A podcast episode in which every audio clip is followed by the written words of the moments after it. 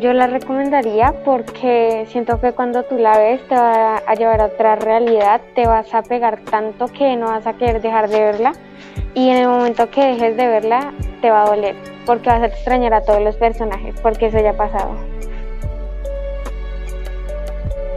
Bueno, y con esto acabamos con el podcast. Espero que les haya gustado y nos vemos la próxima vez. Hasta luego.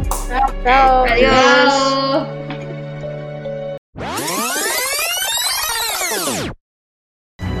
A ver, a ver. Un segundo, crayoyente. Si quieres saber cómo es que nuestra querida Migi logró engancharse con la serie de nuestro próximo episodio de White Lotus, no te pierdas este final de temporada, porque estaremos hablando de un show mágico e inolvidable, nada más y nada menos que Avatar.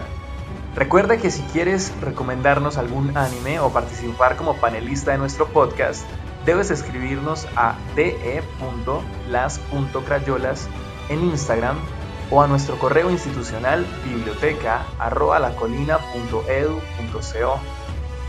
Yo soy Sebastián y te acompaño en esta última parada de nuestro viaje por el anime y la cultura japonesa. Nos escuchamos todos los jueves.